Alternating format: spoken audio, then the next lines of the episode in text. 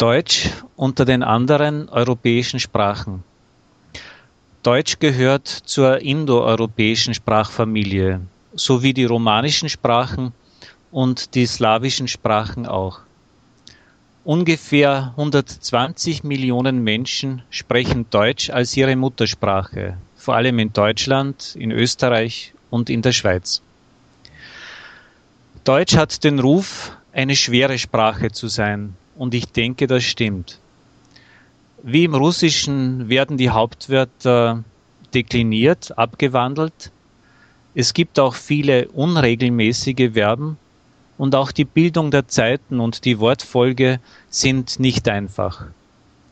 So gesehen ist Englisch natürlich viel, viel leichter. In der Schule lernt man die Standardsprache.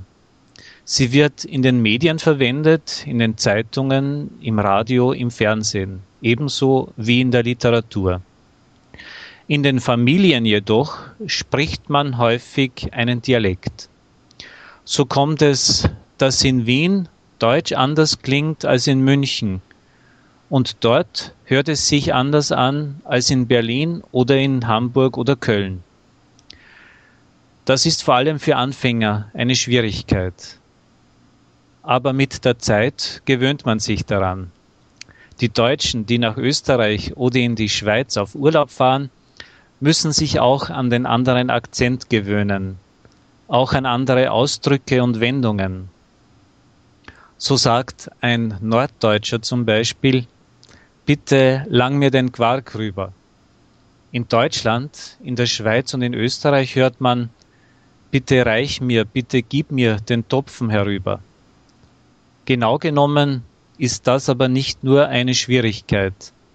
Das macht auch den Reichtum der deutschen Sprache aus. Jeder, der Deutsch als Muttersprache hat, merkt sofort, ah, das ist ein Roman von einem Deutschen oder das ist ein Artikel von einem Österreicher.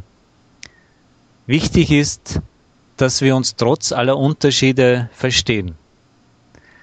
Deutsch wird nicht von vielen Menschen gesprochen, aber es ist immer noch eine wichtige Sprache. Denn Deutschland, Österreich und die Schweiz sind wirtschaftlich starke Länder. Das heißt, wer im Handel oder in der Politik tätig ist, braucht Deutsch. So wie wir immer mehr Russisch brauchen.